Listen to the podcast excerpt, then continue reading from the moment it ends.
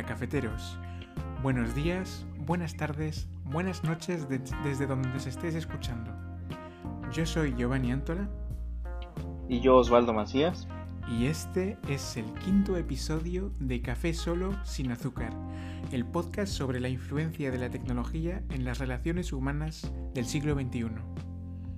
Llegas justo a tiempo para tomarte un café con nosotros. Te estábamos esperando.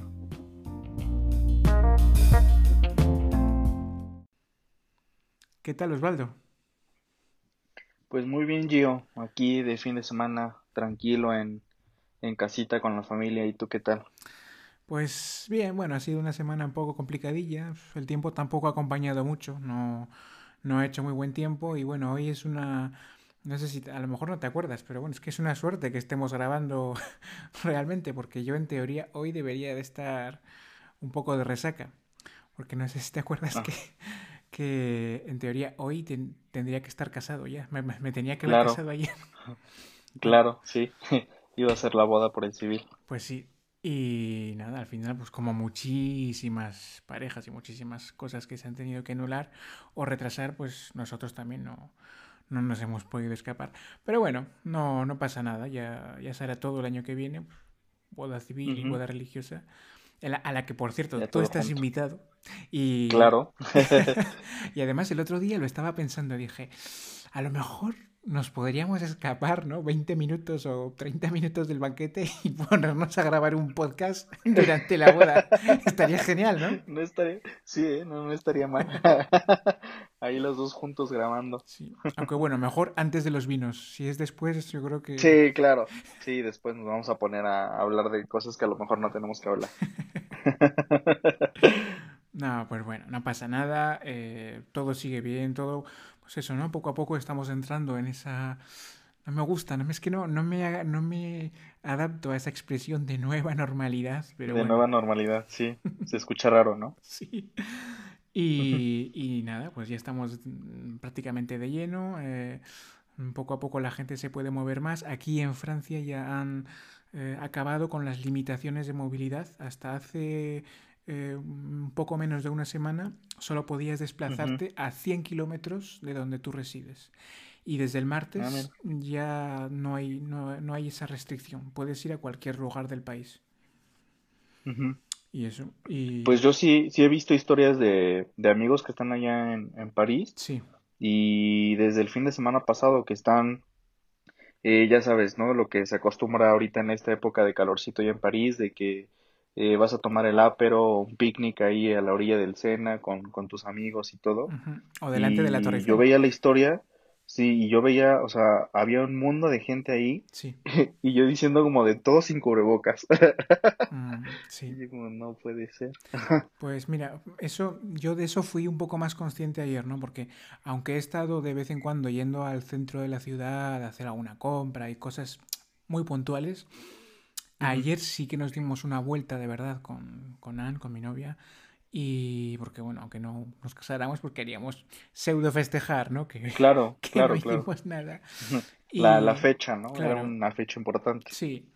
Y no sé si te acuerdas, pero aquí el sábado hay un, un mercado enorme. Sí, sí, sí, el que se pone afuerita, ¿no? Sí, de hecho es el... De, creo que es el mercado, ¿no? O sea, está la estructura del mercado y afuera se pone como todo también. sí. Que de hecho el- hay poca gente que lo sabe, pero es el segundo mercado más grande de Francia. Ah, mira. Sí, sí, sí. Y bueno, pues lo que tú dices, ¿no? Ah, mm, había muchísima gente, aunque no hacía muy buen tiempo, y prácticamente, prácticamente nadie, nadie, nadie llevaba mascarilla.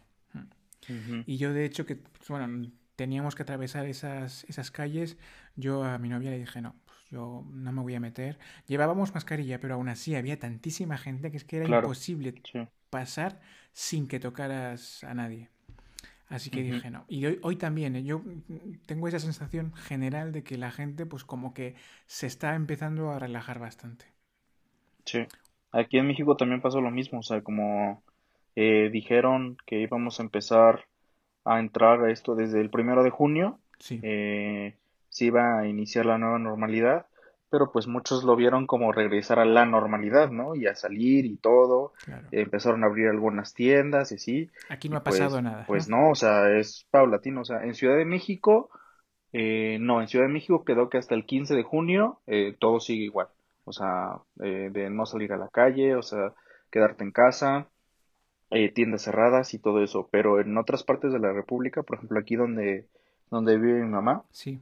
Este, que es afuera de la Ciudad de México, pues prácticamente ya hay centros comerciales abiertos y todo. Entonces, pero aquí sí ves eh, a la gente, este, con cubrebocas y todo. O sea, de hecho yo de Ciudad de México para acá me vine en autobús y eso, o sea, no, no te dejaban subir al autobús y si no llevabas cubrebocas, te, tenían su termómetro, ya sabes, en, en la entrada para, para revisar y Sí. así todo. Pero, Yo ya te digo, hoy, mm, hoy estamos a domingo. eh, me he despertado pues, bastante temprano. Después de sacar al perro, eh, me apetecía ir a la panadería a comprarme, a comprar un par de croissants, ¿no? Para el desayuno. Pues te puedes creer que de todos los que estaban haciendo la cola, yo era el único que llevaba mascarilla. Sí, El único. Y éramos por lo menos sí. unas 10, 12 personas en la calle esperando a entrar. Es, es un problema, ¿no? O sea, Sí. porque si hay un rebrote, eso ya va a ser fatal. Fatal para la gente porque sanitariamente va a estar, va a ser muy complicado y también para la Claro, economía. Yo creo que la economía que ya está bastante tocada en muchos, Sí, todos los países prácticamente, sí, pf, un sí, nuevo Con un confinamiento rebrote, sería no, fatal. o sea, sí, sí, sí, sí. Sería un colapso total de nuestra economía. Pues sí. Y lo triste, ¿no? de esta semana, bueno, de estos últimos días, es que parece que esta nueva normalidad va a convivir con la vieja estupidez, porque estamos viendo, ¿no? que están sucediendo Claro. en todo el mundo. Ahora, pues la última noticia, ¿no? Que está haciendo un poco de, de- de eco, de, de ruido, es la muerte de este chico, ¿no? De George Floyd, que De ha George sido Floyd. asesinado en Estados Unidos. Claro. Y, y, no sé, nos recuerda que, que aunque no, no es que, bueno, no es que sea el apocalipsis, pero quiero decir que aunque con todo lo que está cayendo, la gente sigue en sus broncas y sigue en sus problemas y sigue en sus luchas, ¿no? Y Claro. estúpidas como si no pasara nada. Oye, en vez de aprovechar esta situación que es crítica para todo el mundo, ¿no? Para, para estar todos juntos, para remar en una sola dirección, pf, a la gente es que le da igual y no sé. La verdad es que no... Parece, yo, yo diría que nos merecemos un poco todo lo que nos está ocurriendo. Ya. Pues sí, pero también como me pongo a pensar, por ejemplo, pues aquí en, en México, justo antes de que empezara lo del coronavirus, Sí, eh, estaban las marchas muy fuertes de sobre las mujeres, ¿no? De todos los feminicidios que hay en el país, que, que son impunes, sí. eh, el abuso hacia las mujeres, o sea, como todo lo que viven las mujeres, y pues había marchas y todo, llegó el coronavirus, obviamente pues todo eso se, se detuvo, pero, pero tampoco es como, mm, siento que es una forma de que la gente quiere demostrar que, que eso sigue, ¿no? O sea, que, que los problemas siguen y no porque haya llegado esto, pues se nos olvida Sí, todo, todo lo que hace el gobierno, ¿no? O sea, todo lo que, lo que oculta, o sea, pues por ejemplo, pues esto en Estados Unidos se supone que la policía está ahí para proteger a la gente claro.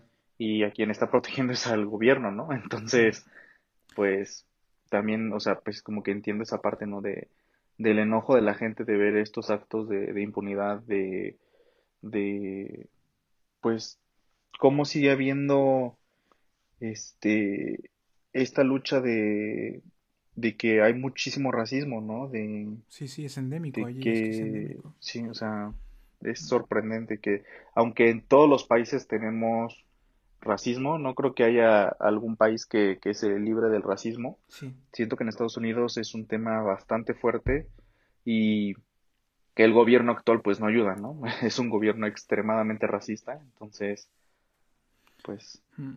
es una lucha constante. Y ya no es solo hablando de racismo, el racismo desde luego es una lacra asquerosa, pero eh, ya yendo un poco más allá, cualquier tipo de discriminación. Yo Yo creo que ahora, vamos, tú y yo hoy estamos eh, donde hemos estado siempre, ¿no? Hay gente que parece que esta lucha la he descubierto ayer por la tarde o ayer por la noche. Pero si pensamos un poquitín, solo un poquitín, nos daremos cuenta de que todos, todo el mundo, hemos sufrido alguna vez algún tipo de, de discriminación. Yo me acuerdo, vamos, sin ir más lejos, no tiene nada que ver y es muchísimo más grave. Pero a mí ya me ha tocado alguna vez, cuando era más joven, ser el raro al que no le gustaba el fútbol, o el raro que no salía a la calle hasta muy tarde, o incluso el raro al que le gustaba demasiado leer o estudiar. Y una cosa es cierta, ¿no? Y de eso solo te das cuenta cuando creces y te haces mayor. Y es que la vida al final pone a cada uno en su lugar. Pero nosotros, en cualquier caso, tampoco vamos a ahondar mucho más en esto, porque bueno, yo creo que afortunadamente la gran mayoría de las personas eh, pensamos lo mismo, vamos, quiero, quiero, quiero creer en eso, pero nosotros siempre vamos a estar en, en, contra de cualquier tipo de discriminación, ¿no, Osvaldo? Claro, sí, sí, sí, definitivamente, de, de abuso, ¿no? O sea, cualquier forma de abuso, ya sea de poder, de, de privilegios, de, de todo, o sea, mm. el, el sentirte que eres superior a otro ser humano solamente por tu color de piel, por tu, por tu orientación sexual, por, por lo que sea, no, o sea, no te da derecho, ¿no? O sea, todos somos humanos, todos somos iguales y, y, pues no es justo, ¿no? Que, que haya este tipo de diferencias sociales. Sí. Y dicho esto, y para relacionarlo un poquito con, con el tema de nuestro podcast, eh, mira, yo tengo un primo que vive en Nueva York y está participando activamente en todas las, prácticamente todas las manifestaciones que, tienen lugar allí. Y ayer le hice algunas preguntas, ¿no? Por ejemplo, le pregunté si estaban utilizando alguna aplicación especialmente creada eh, en esta época pues para coordinarse y me dijo que no, que ellos utilizan Facebook, Twitter e Instagram porque de todas formas es que no sirve de nada crear aplicaciones dedicadas si eh, el gobierno americano puede obtener en cualquier momento cualquier información, personal. Y me contó una cosa que yo no que yo no conocía y es que esta, este poder para recabar información personal de la población eh, viene de una ley que se llama el Patriot Act que surgió a raíz del 11S. Yo esto no lo desconocía, no lo sabía.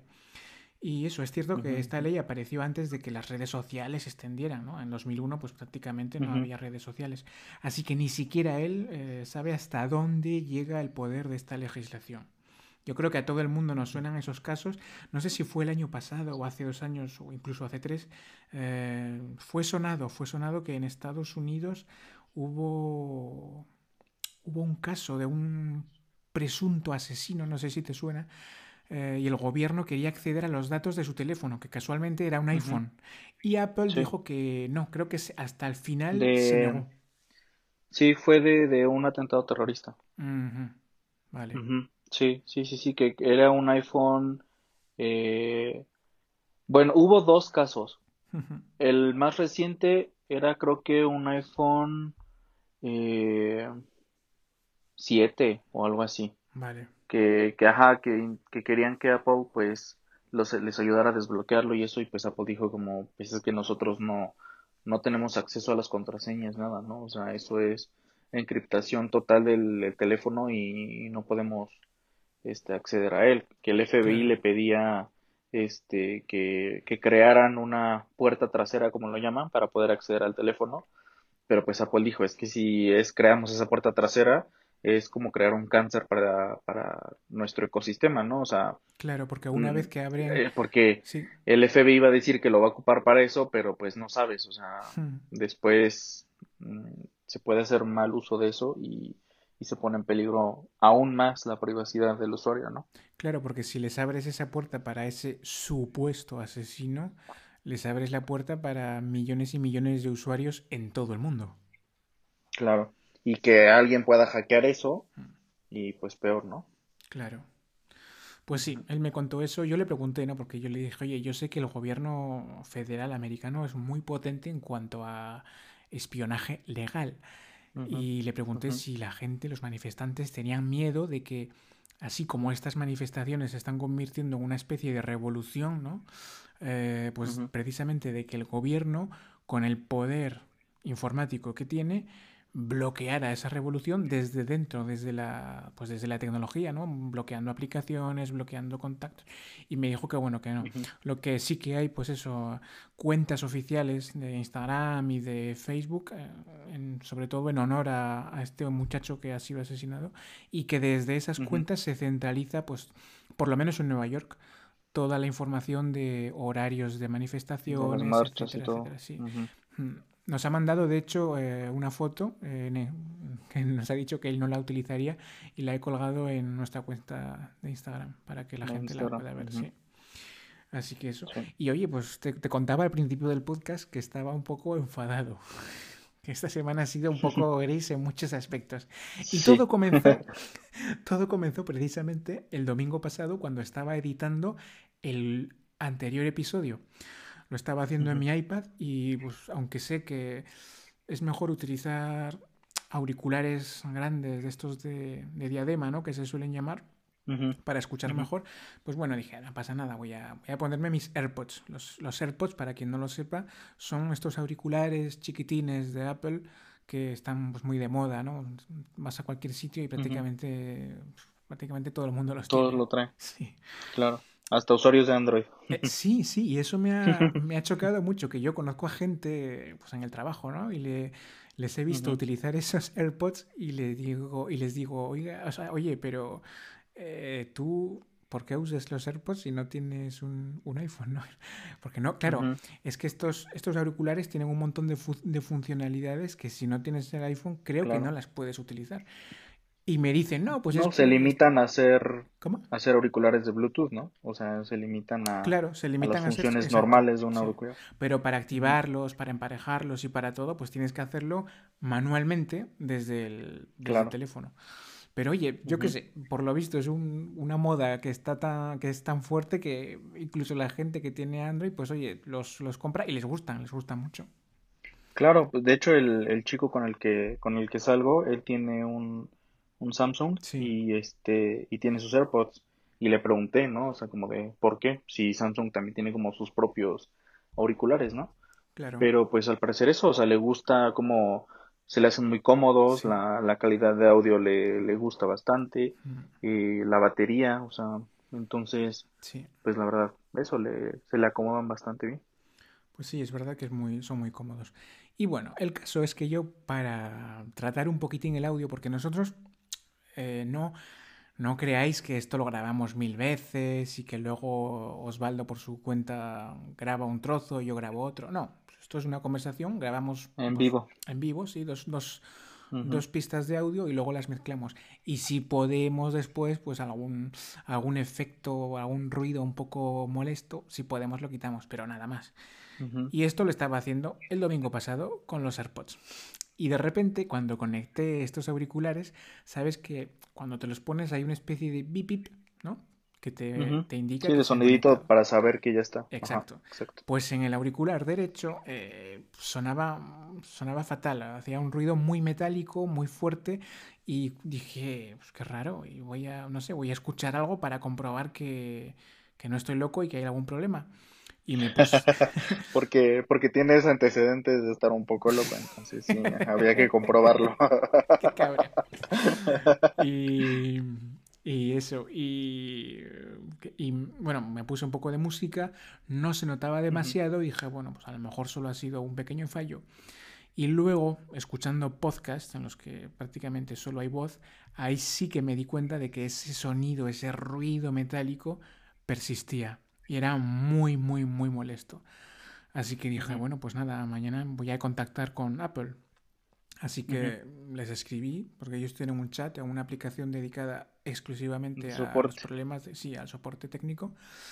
Y un chico mm, me dijo que, bueno, que como ya hacía un año y un poquito más de un mes, prácticamente un mes, eh, que los había comprado, pues bueno, la garantía del constructor, lo que llaman garantía del constructor, ya había expirado y no me lo podían regalar. Y yo, aunque claro, en ese momento estaba cansado porque acababa de volver del trabajo, eh, muy cabreado y muy enfadado, mm, no me acordaba exactamente de cómo se llamaba, pero yo sé que en Europa tienes dos años de garantía. A lo mejor el segundo año no cubre todo lo que cubre el primero, pero yo sé que los problemas de fabricación, y esto lo era, están cubiertos. Así que le dije, bueno, vale, entonces me estás diciendo que tengo que pagar la reparación. Y me dijo, sí, pero bueno, luego, eh, si quieres, puedes ver, a lo mejor tu banco, con tu banco tienes una especie de seguro y el seguro te lo cubre. Y yo dije, bueno, bueno, gracias, vale, no. Porque es que esa, esa es otra, y de hecho lo estuve comentando contigo para estar seguro. Em, resulta que la reparación de un auricular cuesta 87 euros. Y hay que decir que eh, el precio de los dos AirPods es de 179 euros, o sea que prácticamente eh, no es que es la, mitad. Sí, exacto, exacto. Y claro, yo le dije, bueno, le dije que no, que no me interesaba. Y luego, investigando y mirando en foros de internet y tal, vi que, y tú me lo confirmaste, que la tecnología que llevan estos auriculares, sobre todo la batería, es todo tan miniaturizado y tan pequeño que para repararlo tienes que cargarte el auricular, tienes que destruirlo. o sea que... Sí, para poder acceder a sus componentes internos, lo tienes que destruir, o sea, no, no hay forma. Claro, así que prácticamente lo que tú pagas por la reparación, entre comillas, es una sustitución. Nunca recuperarás el mismo auricular que tú enviaste a reparar. No. Así que bueno, informándome y tal, al día siguiente por fin di con el nombre de esta ley que es la garantía, además lo puse en Instagram, eh, una garantía de conformidad legal. Es una ley que te protege durante dos años, protege al consumidor durante dos años contra todo problema pues, de fabricación, alguna tara que no hayas visto en el momento de compra. Y también eh, está hecha para fomentar la lucha contra la obsolescencia programada, que ya hablaremos de eso después. Así que bueno, ni corto ni perezoso, cogí y me volví a meter en la aplicación, copié el número de, caso, de dossier, y hablé con otro chico. Y haciendo directamente alusión a esta ley con el nombre de la ley, me dijo, sí, en efecto, esta ley existe y protege al consumidor. Eh, le podemos hacer una reparación sin ningún coste para usted. Yo no me quejé y no dije nada, pero no sé, me, cabreó mucho ese cambio de discurso. Un día me dijeron una cosa y el día siguiente me dijeron otra. Y eso sí, eso tengo que reconocerlo. Una vez que les dije eso y que me aceptaron la reparación, en menos de 24 horas tenía en casa un auricular nuevo, sin ningún coste. Entonces yo quería preguntarte a ti, que has estado un poco dentro, porque, bueno, cuéntanos, ¿no? Un poco eh, tu historia. Has estado, tú has estado intentando trabajar en Apple y conoces un poco cómo funcionan y cómo trabajan. Así es, sí, este, justamente cuando estoy viviendo en París, em, un par de veces eh, intenté entrar a trabajar. Sí. Eh, para, para entrar a trabajar tienen como tres filtros. Este, en el primero es como un contacto con todos los aspirantes a, entrar a, trabajar. Así en un grupo creo que éramos como, como 20 personas o, o sí, entre 15 y 20 personas las que estábamos ahí para diferentes puestos. Vale. Em, donde pues ven cómo, cómo te desenvuelves, ¿no? O sea, como em, no les interesa tanto si no conoces de los productos, porque pues no todos tienen que ser expertos en los productos de Apple.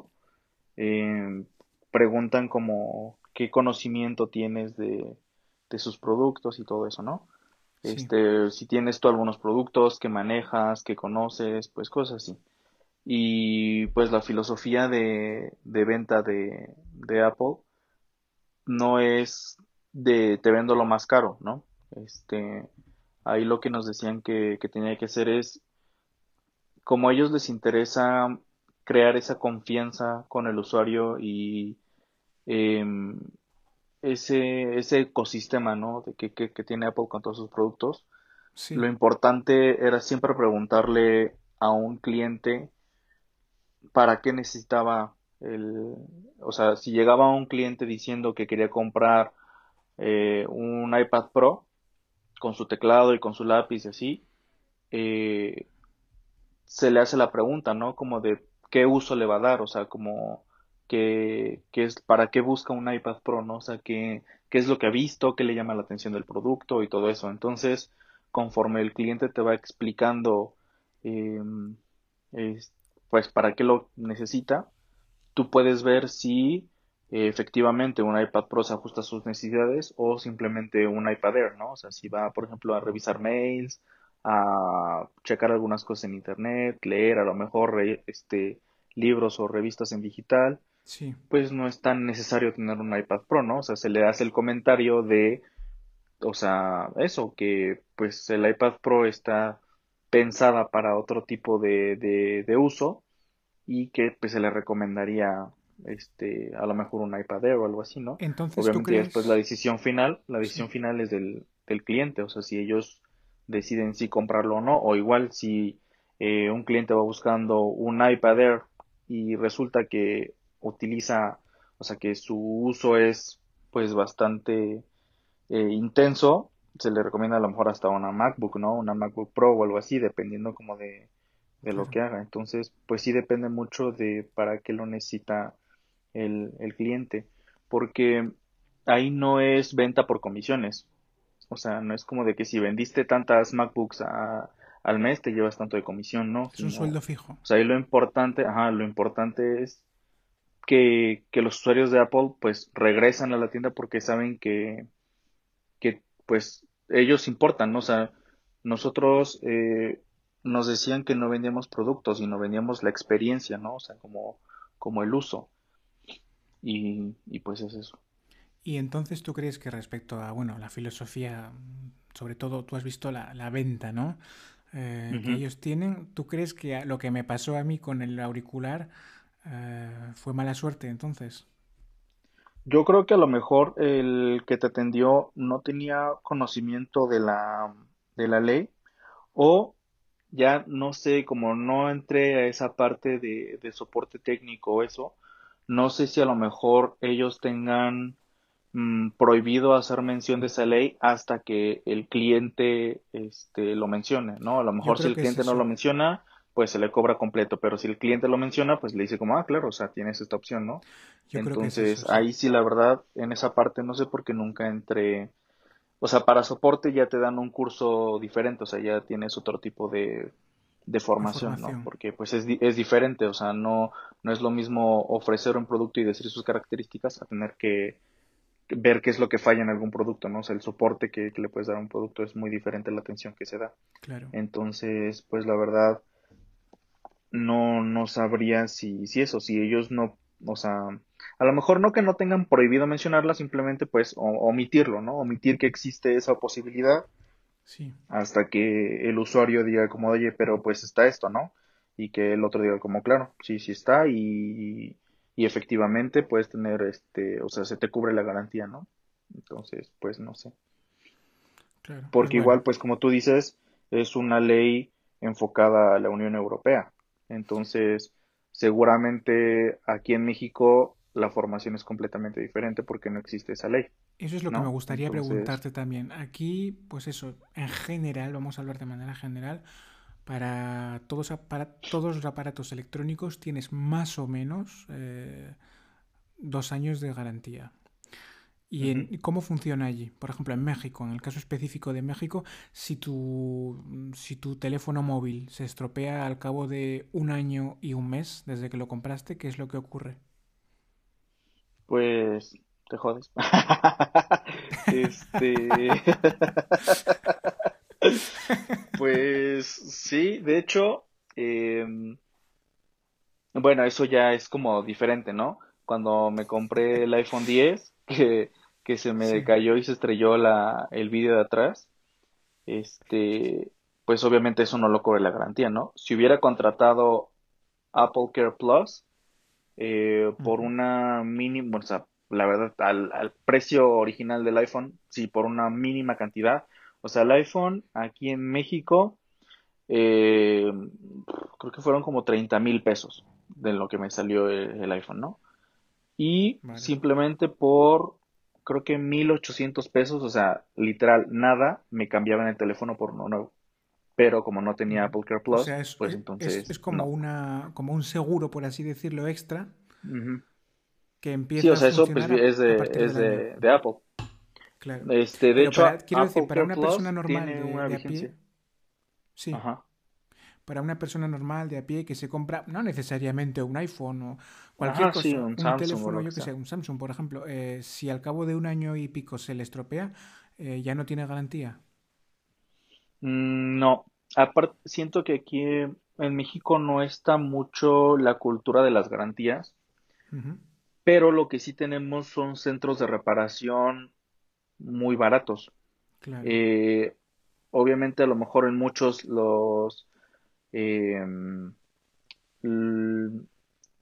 si no sé se te estropea la pantalla por ejemplo te cambian la pantalla sin ningún problema pero no es una pantalla original no o sea es una pantalla de China o cosas así no o sea no son eh, productos originales. De hecho una vez se se me cayó cuando recién que había comprado la MacBook Pro se me cayó y se dañó el disco duro porque era todavía de los de los este pues el disquito no literal. Estado físico. Entonces ah no no de, sí, sí, de, de, los eh, mecánicos vaya.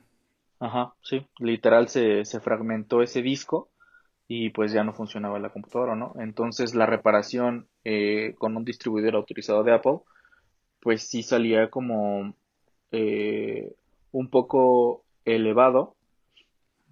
Este. Pero eh, me aplicaron, pero la verdad es que me aplicaron la garantía. No, no, no, no entiendo qué pasó porque pues fue error mío, ¿no? o sea, a mí se me cayó. Pero lo llevé, o sea, me mandaron, cuando lo llevé y lo diagnosticaron, me mandaron como el costo. Y yo dije como, pues sí, o sea, pues que, que lo arreglen, ¿no? O sea, no, no tengo de otra. Y después me dijeron que se aplicaba la garantía. Entonces que creo que sí pagué, pero muy, muy, muy poco. O sea, no pagué lo que en verdad sale una reparación, ¿no? Que pues creo que muchos o todos sabemos que las reparaciones en Apple son la cosa más cara que puede haber, ¿no? entonces, ah, bueno, sigue, sigue. Entonces, eh, tenía la opción de llevarla a otro, en Ciudad de México, este, existe la Plaza de la Tecnología, hay varios, de hecho, o sea, hay varios eh, locales, es como un centro comercial enorme donde te reparan todo tipo de, artefacto tecnológico, pero, eh, o sea, pensaba llevarla ahí, pero un primo me dijo que tuviera cuidado porque muchas veces le cambian los, este, pues los accesorios originales por unos no originales, ¿no? Entonces, si mi computadora todavía entraba en garantía, pues era mejor llevarla directamente a Apple, ajá. Entonces, pues eso fue lo que hice, ¿no? Porque, porque pues sí, muchas veces no sabes si a lo mejor la llevaba y le cambiaban la, la tarjeta madre original por una, por una no original, que al final me iba, a, no sé, a los dos años se me iba a descomponer, ¿no? Algo así. Entonces. Pues sí. Pues sí. Es que la, es increíble, pero los ordenadores y bueno, en general toda la electrónica se desfasa enseguida, enseguida. O sea, tú te compras hoy un ordenador eh, portátil o un sobremesa, bueno, incluso un teléfono. Y es que al cabo de X meses, ya ni siquiera un año, están desfasados, ¿no? Ya, ya están... Sí, ya hay algo nuevo. Antiguos. Sí, ya hay algo nuevo. Y eso es un poco de lo que queríamos hablar hoy. Es el tema de la obsolescencia programada. Es un término que, aunque no demasiada, bueno, yo creo que cada vez más eh, las personas lo conocen cada vez más, eh, no se habla de esto en todas partes y aunque no nos demos cuenta es un poco lo que rige nuestro sistema de compra actual desde hace muchas décadas. Claro. No, sé si lo sabías tú, ¿cuándo, empieza, ¿cuándo empieza esto? Bueno, si lo sabes porque lo hemos, lo hemos posteado en Instagram hace poco tiempo. Eh, mira, te voy a decir una fecha, Osvaldo. 23 de diciembre de 1900 24. Hay tres compañías, Osram, Philips y General Electric, que son las principales productoras de bombillas. Eh, en México también se dice bombillas, ¿no? Lo de la luz. Sí, sí, sí, sí. Bombillas. O pues focos. estas, o focos, vale. Pues estas tres compañías se reunieron en Suiza, en Ginebra, para acordar limitar la vida útil de esas bombillas a solamente mil horas, cuando ya en esa época la media eran 2.500, o sea, duraba muchísimo más. Y el motivo, pues por supuesto, era lograr mayores beneficios económicos. ese momento es histórico, aunque poca la gente lo conoce, pero en ese momento nace el primer pacto global para establecer de manera intencionada una fecha de caducidad a un bien de consumo.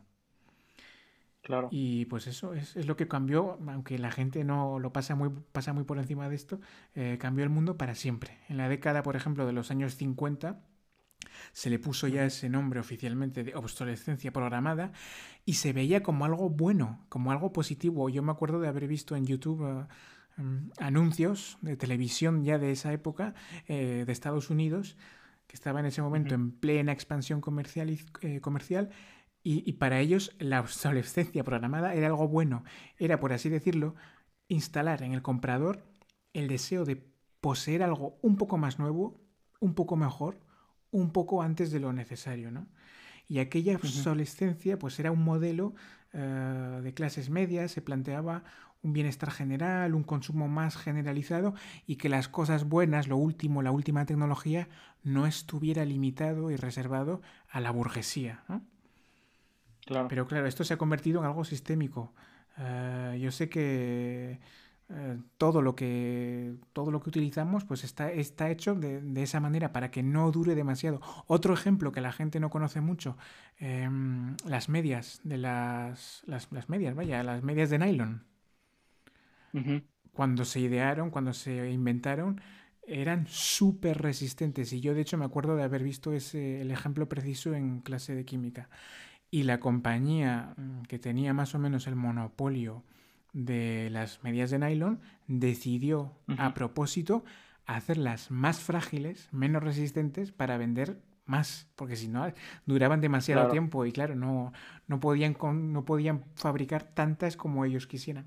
Pero volviendo a lo que has dicho antes, yo sé que esto depende también de la zona geográfica en la que nos encontremos, ¿no? De que eh, la gente pues tenga más mm, tendencia a renovar, renovar, renovar cada poco tiempo o a intentar reparar las cosas. Tú hablabas antes de México, eh, yo sé que aquí en, Europa en general hay muy poca gente que repara teléfonos móviles si la reparación es más o menos cara. Ya de por sí, porque eh, la reparación muchas veces, dependiendo de lo que sea, no es posible. O sea, tú vas a una tienda, a un reparador, aunque no sea oficial, y no te lo proponen, o sea, directamente no lo hacen o es demasiado caro. Entonces la gente pues dice, bueno, pues nada, pues lo tiro y me compro algo nuevo. Eso, tú me estás diciendo que allí no. Eh, me hablas de México, pero yo creo que se puede extender el ejemplo a América Latina en general. Hay una, una, forma de pensar de, diferente, ¿no? De, se tiende más a reparar las cosas.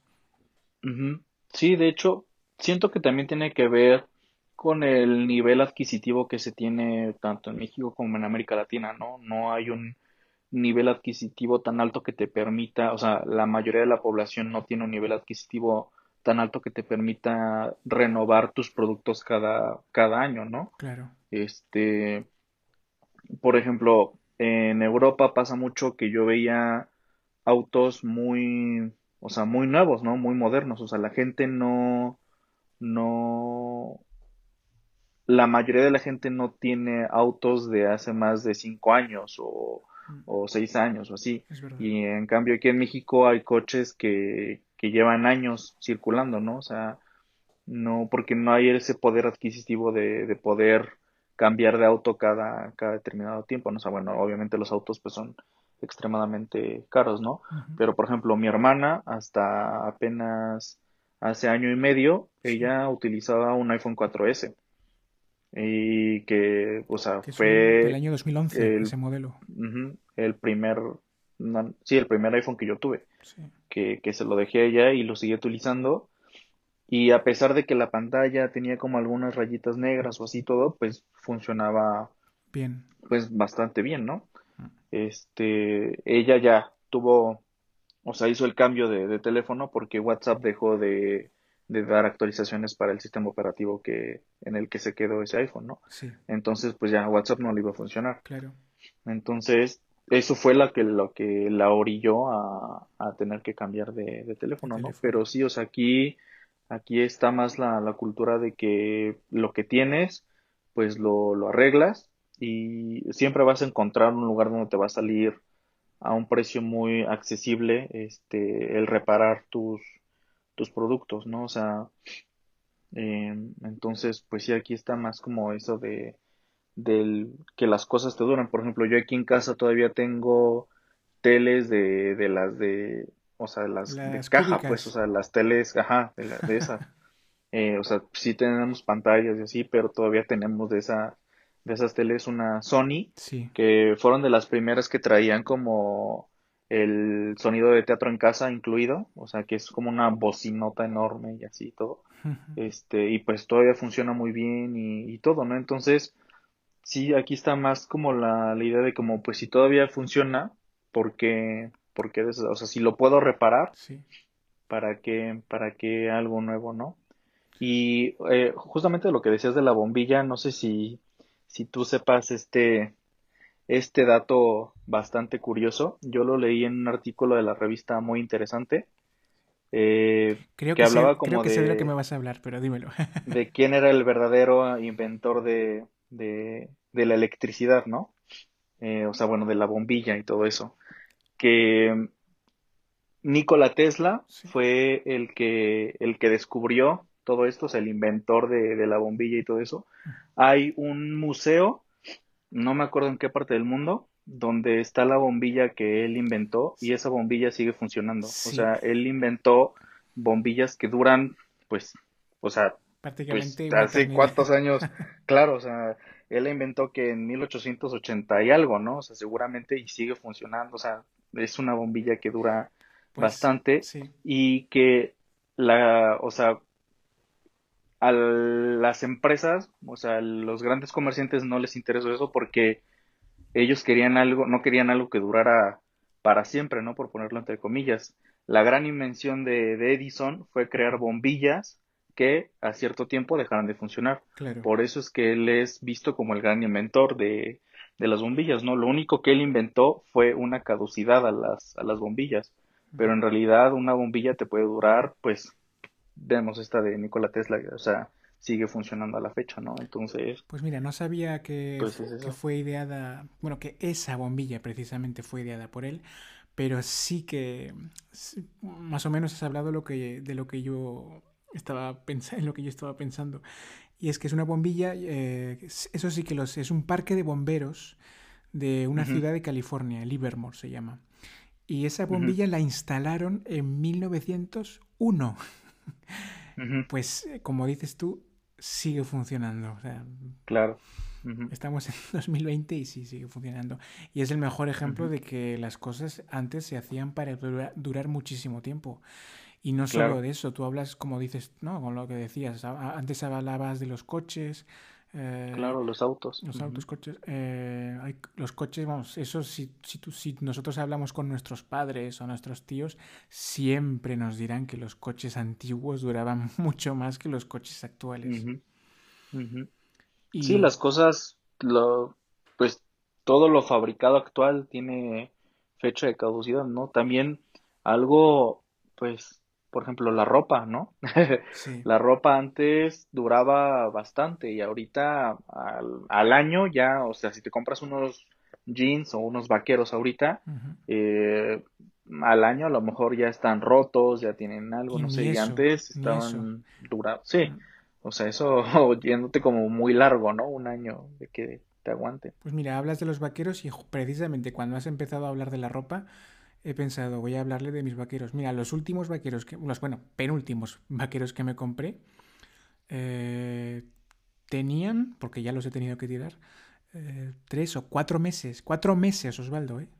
Ya, es verdad que, a ver, tampoco eran unos vaqueros de que costaban 100 euros, pero bueno, no sé, una marca normal. Eh, chico, y a cabo de, cuatro meses los he tenido que tirar porque les han salido le salieron agujeros, dos agujeros en, pues, en la entrepierna. claro, claro. Por el roce. Y es que es una cosa que dices, joder, eh, en teoría esto está hecho para durar por lo menos un poquito más. No me esperaba que unos vaqueros de esa marca me duraban me duraran 10 años, pero por lo menos un año, ¿no? Como dices tú, lo mínimo. Sí, sí, sí, sí. Pues no, ni eso. Y es una pena porque me gustaba mucho Y ahora, claro, ya no existe ese modelo, hay nuevos modelos. Sí, sí, sí, sí. Pues volviendo a lo que dices, yo creo que en Europa eh, veo más una obsolescencia psicológica, ¿no? O cognitiva. Hay un discurso de la amenaza muy fuerte. Y no, no quiero decir que las marcas nos estén obligando constantemente a cambiar, pero eh, te, impera un poco esa imagen, esa idea de las personas, los individuos que van a quedarse fuera de un sistema funcional si no tienen determinados productos. Esa obsolescencia pues ya no tiene ese sentido positivo de llamar al crecimiento, al bienestar, sino que te incluye ya un elemento de exclusión. Quiero decir, antes tú me hablabas de, del iPhone 4S, ¿no? Pues es un iPhone que, como todos los teléfonos de cualquier marca, que al cabo de X número de años, la, marca, la marca que lo ha producido ya no genera actualizaciones para su sistema operativo. Y tú dices, bueno, pues no pasa nada. ¿Qué pasa? No, no podré ver los nuevos colorines, no podré ver, yo qué sé, a lo mejor pues ahora hay un emoji de un monito y yo no lo tengo, pues no pasa nada. Pero no, como dices tú, hay aplicaciones que nosotros usamos muchísimo, como por ejemplo WhatsApp, que si ya no tienes acceso a esa actualización, esas aplicaciones dejan de funcionar. Entonces es una forma de excluirte. Al que no compra, al que no cambia, al que no se actualiza, lo dejamos fuera. Y es eso, ¿no? Pues la gente dice, se mezcla eso con el hecho de no poder, no tener la, la opción de reparar tan fácilmente como se puede reparar a lo mejor en América Latina, como dices tú. Sí, o sea, por ejemplo, yo ahorita... Eh Estoy hablando por FaceTime de audio desde un iPad que fue el, el de tercera generación. O sea, fue el primer iPad con, con pantalla de retina. Y que, o sea, que todavía tiene el conector de 30 pines, ¿no? Este, y por ejemplo, en él no puede instalar ya Netflix, o sea, de plano, normalmente, no sé si alguna vez lo viste, o sea, con con este, equipos antiguos, por ponerlo así, eh, a lo mejor ya no, esa versión ya no la soporta el sistema operativo que lo tienes, pero te dice como descargar la última versión compatible. Entonces, pues descargas la última versión compatible y ya, sin ningún problema. Pero aquí de plano es que ya ni siquiera hay versión compatible, o sea, dejaron de, Netflix dejó de firmar esa versión, entonces ya no existe, entonces yo ya no puedo descargar Netflix aquí en el, en el, en el iPad, ¿no? O sea, bueno, lo descargo, pero al momento de abrirla, pues crashea y cierra, ¿no? Y dice como de, es imposible abrir esta aplicación. Entonces, pues literal este iPad solo lo utilizamos, lo tenemos conectado a, a la bocina de, la casa, o sea, pues literal lo, utilizamos para escuchar música, para pues, fotillos, o sea, como cosillas así, pero ya para lo que, ajá, o sea, ya no sirve para gran cosa, ¿no? Dicho de otra forma, o te compras uno nuevo o te quedas fuera. Es eso. Sí. Y sabías, es que el problema, claro, no solo es... Eh, no solo está dentro de este ámbito, el problema también es medioambiental. Por ejemplo, se ha calculado, estuve buscando, que en 2025 se van a generar 54 millones de toneladas de desechos procedentes de estos productos electrónicos y claro, tú dices, bueno, pues es una cifra, ¿no? Una cifra fría, 54 millones de toneladas. Bueno, sí, es mucho. Pero es que, claro, esa chatarra no está a nuestra vista. Tú no la vas a ver, no la vas a ver cuando te vayas a un vertedero, ¿no? Se va a lugares remotos, como por ejemplo a Ghana, en África, eh, que se ha convertido en un vertedero gigantesco al que van a parar este tipo, pues eso, de teléfonos, ordenadores, electrodomésticos, que ya no funcionan. Y es más sencillo para algunos reemplazar que de arreglar. Y lo que me parece asqueroso es que muchas veces eh, a estos países les envían esa chatarra diciéndoles, camuflándolo en falsos programas de modernización de sus equipos electrónicos, ¿no? Les dicen, ah, no os preocupéis, como no tenéis nada, pues bueno, os vamos a mandar ordenadores para que vuestros chavales puedan estudiar en las escuelas, en los institutos, tal. Y claro, la gente pues dice, oye, pues qué bien, ¿no? Nos van a ayudar, tal. Y les envían mierda, les envían mierda, les envían cosas que, que ya no ni siquiera, ni siquiera funcionan. Es horrible. Sí, de hecho, igual, eh, hablando, por ejemplo, de, de las actualizaciones de de los sistemas operativos tanto de nuestros teléfonos como computadoras. Una vez leí un artículo que eh, el encabezado era eso, ¿no? Que decía como de actualizaciones para mejorar nuestros equipos o para deteriorar nuestros equipos. Sí. Y lo que mencionaba era eso, o sea que cada vez que tenemos una nueva actualización en nuestros teléfonos, ordenadores, tabletas, lo que sea, nosotros eh, psicológicamente, porque obviamente te lo venden como lo nuevo, lo mejor, lo, las nuevas características, todo eso, Sí. pero en realidad lo que están haciendo esas actualizaciones es que deterioran tu, tu dispositivo, ¿no? Claro. Porque son aplicaciones que son, eh, perdón, aplicaciones, son actualizaciones que son pensadas para los productos más nuevos, o sea, para los productos con diferente memoria RAM, por ejemplo, eh, procesadores, todo eso. Entonces, esas actualizaciones que nosotros, que nos las venden como lo último y lo mejor que puedes tener en el teléfono, pues en realidad va deteriorando eh, la, la parte interna del, del, del producto, ¿no? O sea, Sí. al exigir más, más memoria, más capacidad, más potencia de la que, de la que el dispositivo puede dar, ¿no? Entonces, Estropea la experiencia. pues, claro. ujú, De hecho, tú no sé si seguramente lo sabías. Sabes que cada vez, está estudiado esto, ¿eh? Eh, cada vez que hay un gran lanzamiento de un nuevo teléfono, por ejemplo, esto lo han estudiado con el iPhone, cada vez que sacan un nuevo iPhone, por lo visto, la búsqueda eh, mayoritaria en Google es mi iPhone o por qué mi iPhone va lento. Es decir, que cuando ves en lo nuevo, Claro. automáticamente tu, tu psique interna dice, "Ay, pues tienes la impresión de que tu teléfono va más lento que antes, ¿no? Pero es verdad, Sí. no, no solo es, la, no solo es la, la impresión, tienes razón. Eso le pasa a cualquiera. Cuando tú te compras un- una nueva tableta o un nuevo teléfono, pues te va genial, súper rápido, fluido, perfecto, estás súper contento. Pero conforme te vas instalando eh, actualizaciones, el teléfono se te, se te enlentece. Claro. Porque, pues, no, por ejemplo, lo veo eh, con, con este iPad que tengo, ¿no? Cuando salió este iPad, no traía, por ejemplo, las animaciones, las transparencias y todo eso que el último, el último sistema operativo que tiene este es creo que iOS 9, o sea, ya no recibe nuevas actualizaciones, ¿no?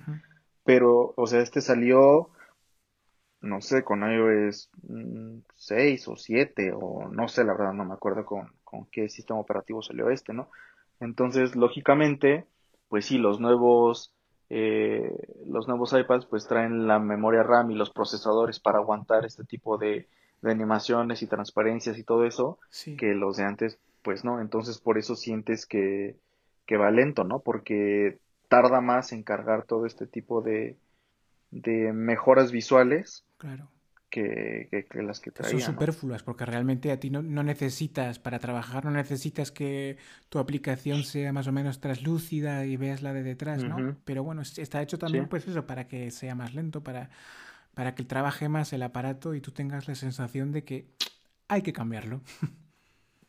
Sí, de que, porque aparte, pues eso, ¿no? O sea, como que estamos acostumbrados a que las cosas funcionen rápido, ¿no? O sea, que todo lo quieres rápido, Sí, rápido, eh, las animaciones, todo, todo. Entonces, al momento en que tú sientes que una aplicación tarda más en cargar o que una página web tarda mucho en cargar o así, pues entonces, como no estamos, hemos perdido como esa paciencia, eh, justamente nuestro podcast cuando estábamos hablando de, de los chats y todo eso, pues en lo que cargaba Messenger y te conectabas y así todo, era pues sí esperábamos bastante tiempo, ¿no? Sí, Y ahorita todo lo tenemos en milisegundos, entonces el hecho de que te tarde unos cuantos segundos más y no milisegundos, pues ya te desesperas y, y sientes que es obsoleto y que ya no funciona. claro. Y de hecho aquí mm, en Europa se está intentando em, copiar, por así decirlo, esa manera de ver las cosas eh, um, de, de- zonas como, como América Latina. Eh, yo sé que mm, me he informado un poco y por lo visto Francia es el país de la Unión Europea que se ha tomado más en serio esta lucha contra la obsolescencia. Ha establecido penas de hasta dos años de prisión y multas de hasta 300.000 euros a las empresas que violen las leyes de, defensas del de defensa del consumidor. Y están intentando, yo sé que el resto de países de la Unión Europea está más o menos en consonancia legal con, lo que se está haciendo aquí. Y hay leyes comunitarias, o sea, hay leyes que valen para todos los países y también van en este, en este sentido. Y, e están intentando copiar ¿no? esa visión de por qué voy a tener que cambiar algo que a lo mejor podría seguir utilizando uno, dos o tres años más. Claro. Y a intentar, pues eso, privilegiar el hecho de, repararlos, de arreglarlos, de no sé si mm, no sé si allí en América Latina o precisamente en México eh, y han propuesto leyes, aquí las propusieron, pero al final no las han llevado a cabo. Em, propusieron una ley a nivel europeo para que todos los teléfonos móviles a partir de cierto de un determinado año llevaran el mismo tipo de cargador parece que más o menos se pusieron de acuerdo las marcas para que fuera el USB-C, pero yo no, no, lo, no, lo, veo, no, no, se aplica aún. Hay, Apple, por ejemplo, sigue con su Lightning. Sí. No sé si hay... No, pues la verdad aquí en México no. No, no, no he escuchado que, que haya leyes que, o sea, sobre eso, ¿no? Sobre la obsolescencia programada de los, de los dispositivos. Yo creo que eh, por lo mismo, ¿no? Porque si algo le pasa a tu móvil o a tu ordenador o lo que sea, pues lo llevas a un lugar donde te lo pueden reparar. Sí. Y, pues ya está. Entonces a lo mejor siento que también por eso no le ponen tanta tanta presión a las empresas para para que sus hagan dispositivos que funcionen más tiempo, ¿no? Pues sí. Pues oye, me, parece genial, una, conversación que ha estado muy, muy guay. Eh, es interesante, ¿no? Ver las dos respuestas que se da a un mismo problema.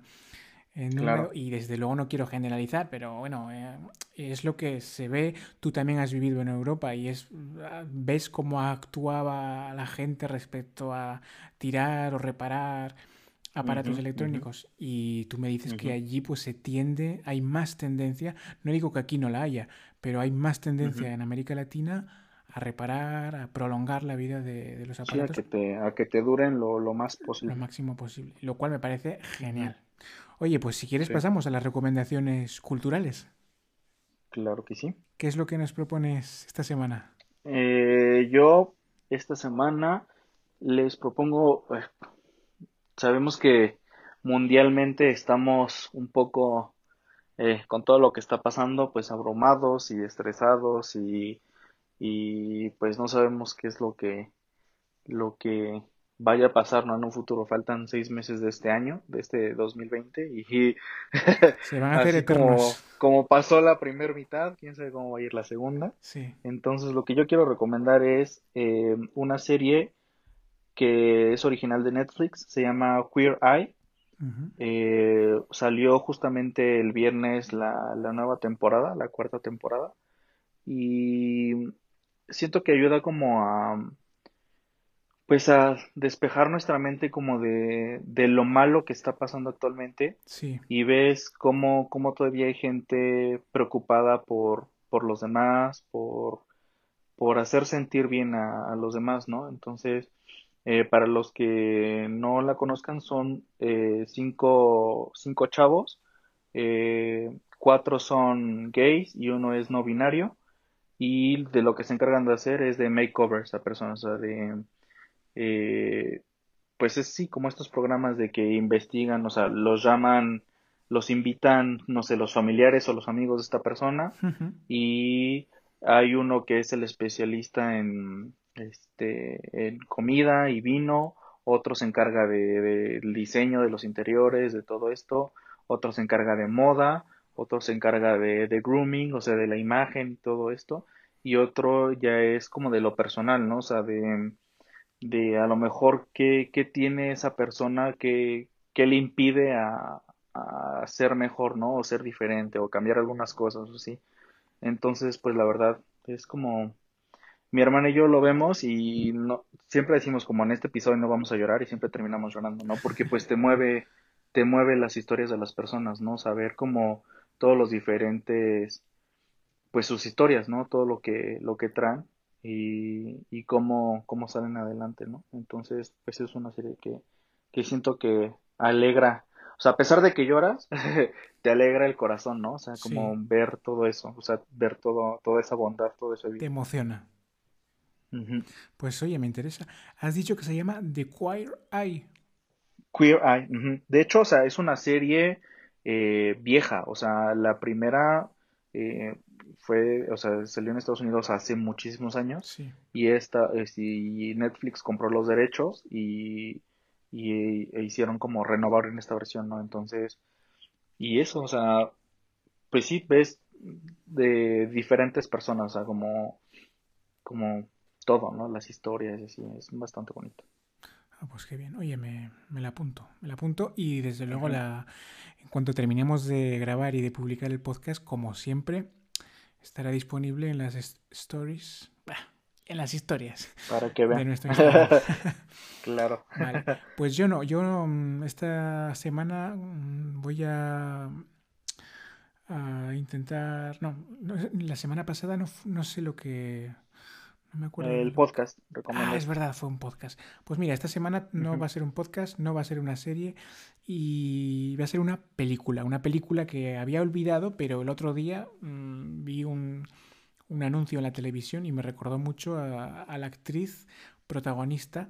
Es una película del año 2015, eh, alemana, aunque, bueno, yo os recomiendo que la pongáis en, en versión original porque también ah, se habla un poquito de español. Eh, la película se llama Victoria. No sé si tú la viste, Osvaldo. No, no me suena. Eh, yo la vi, eh, pues eso, cuando, cuando me parece que la vi en el cine, me gustó muchísimo. Es una película que cuenta la historia de una, una chica que se llama, pues eso, Victoria. Ella es española, es una estudiante Erasmus, que para quien no lo sepa, Erasmus es un programa europeo de intercambio de estudiantes entre distintos países, ¿no? Pues yo qué sé, la gente cuando está en la universidad sobre todo eh, hace un curso o medio curso en un país distinto del suyo, ¿no? Claro. Y pues eso, y eso viene, viene muy bien, conoces otras culturas, tal. Y esta chica española eh, hace su Erasmus en, en Berlín, en Alemania. Y bueno, pues todo empieza en una discoteca. de hecho, la primera escena, bueno, no, si la veis, eh, veréis que la primera escena es un poco, parece que te va a dar un ataque de epilepsia. Eh, es, aguantad, aguantad 20 o 30 segundos que os garantizo que la película vale la pena. Cuenta la historia de esta chica, todo empieza con una discoteca, eh, ella está de fiesta en la noche, pues eso. de allí y de repente se encuentra con un grupo de chicos y estos chicos, mm, que son muy simpáticos al principio, mm, resulta que tienen, esconden algo, ¿eh? no, no son del todo trigo limpio, aunque bueno, empatizas bastante con los personajes. No os quiero contar mucho más porque es una película que se desarrolla en muy poco tiempo, dura un poquito más de dos horas, pero es una película que se ha grabado en... utilizan esta técnica, tú ya la conoces porque sabes mucho de cine, eh, de plano secuencia.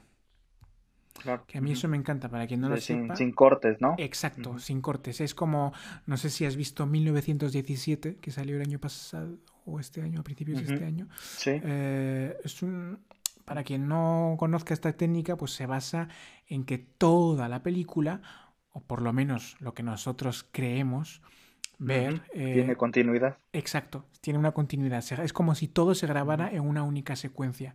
A mí es una técnica que me fascina, me encanta, me encanta.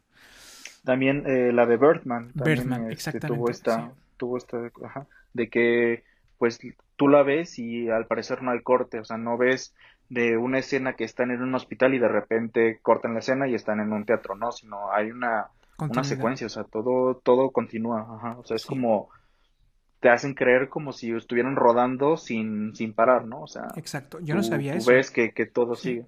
Yo no sabía eso, pero por lo visto uno de los directores que a los que le gustaba muchísimo utilizar esta técnica era Alfred Hitchcock. Y como curiosidad te contaré que yo eso no lo sabía, pero por lo visto en aquella época eh, las cintas de metraje eran muy eran cortas, creo que solo podías grabar 16 o 20 minutos y lo que hacía en sus películas de plano secuencia para que esto no se notara, era que la imagen, la escena, la llevaba a un rincón negro. Entonces tú tenías la impresión de que realmente no dejaba de grabar, pero sí que dejaba de grabar. Claro, claro, claro. Bueno, pues volviendo a la peli, yo creo que os va a gustar mucho. No quiero contar demasiado porque ya os digo que es una historia mm, con mucha acción, ocurren muchas cosas, pero todo está muy, muy condensado. Todo ocurre en dos horas y cuarto y, está muy bien. Victoria está disponible, por lo menos que yo sepa, en Amazon Prime Video. No sé, bueno, tú no sé si tienes Amazon Prime Video allí para que me lo confirmes, no. Bueno, pues oye, si alguien de los que nos escucha tiene Amazon Prime Video y puede buscarla en otro país que no sea Francia, porque aquí ya, ya lo he confirmado, pues que nos lo diga, que nos lo diga me, me interesaría saber si está disponible. Así que eso. Y Quiero acabar con una pregunta. A ti, yo ya sé que te gusta mucho leer, Osvaldo, ¿no? sí.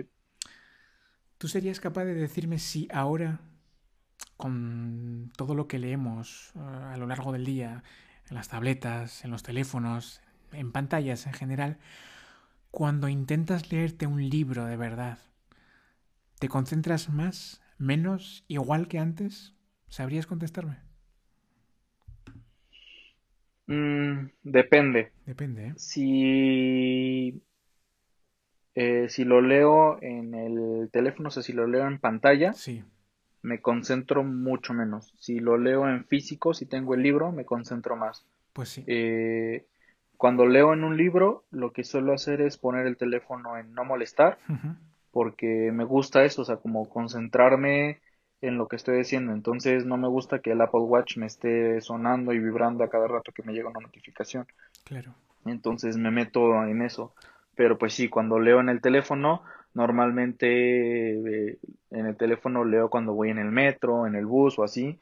Entonces, pues es más fácil distraerme, ¿no? Que me llegue un WhatsApp, que me llegue una llamada, que un correo, que no sé qué. Entonces es más intermitente como mi lectura en una pantalla que en un teléfono. Pues parece que los canales neuronales de las personas se han modificado desde que estamos tan acostumbrados a leer en pantallas.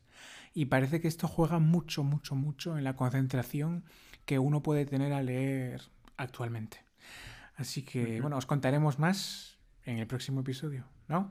¿Te parece? Perfecto, me parece muy bien. Pues bueno, espero que, que tú, Osvaldo, y que todos los que nos escuchan pasen una muy buena semana. Y... Esperamos que sea mejor que lo que fue la semana pasada. Pues sí.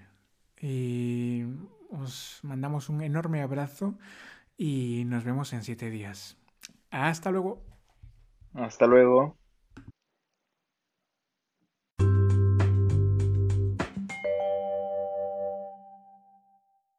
Y no lo olvides, estaremos encantados de recibirte en nuestras redes sociales. Estamos en Instagram con el usuario café solo barra baja o guion bajo podcast y también tenemos una cuenta de correo electrónico en la que nos puedes decir todo lo que quieras. Somos café solo sa, todo en minúsculas, arroba gmail.com. Hasta muy pronto.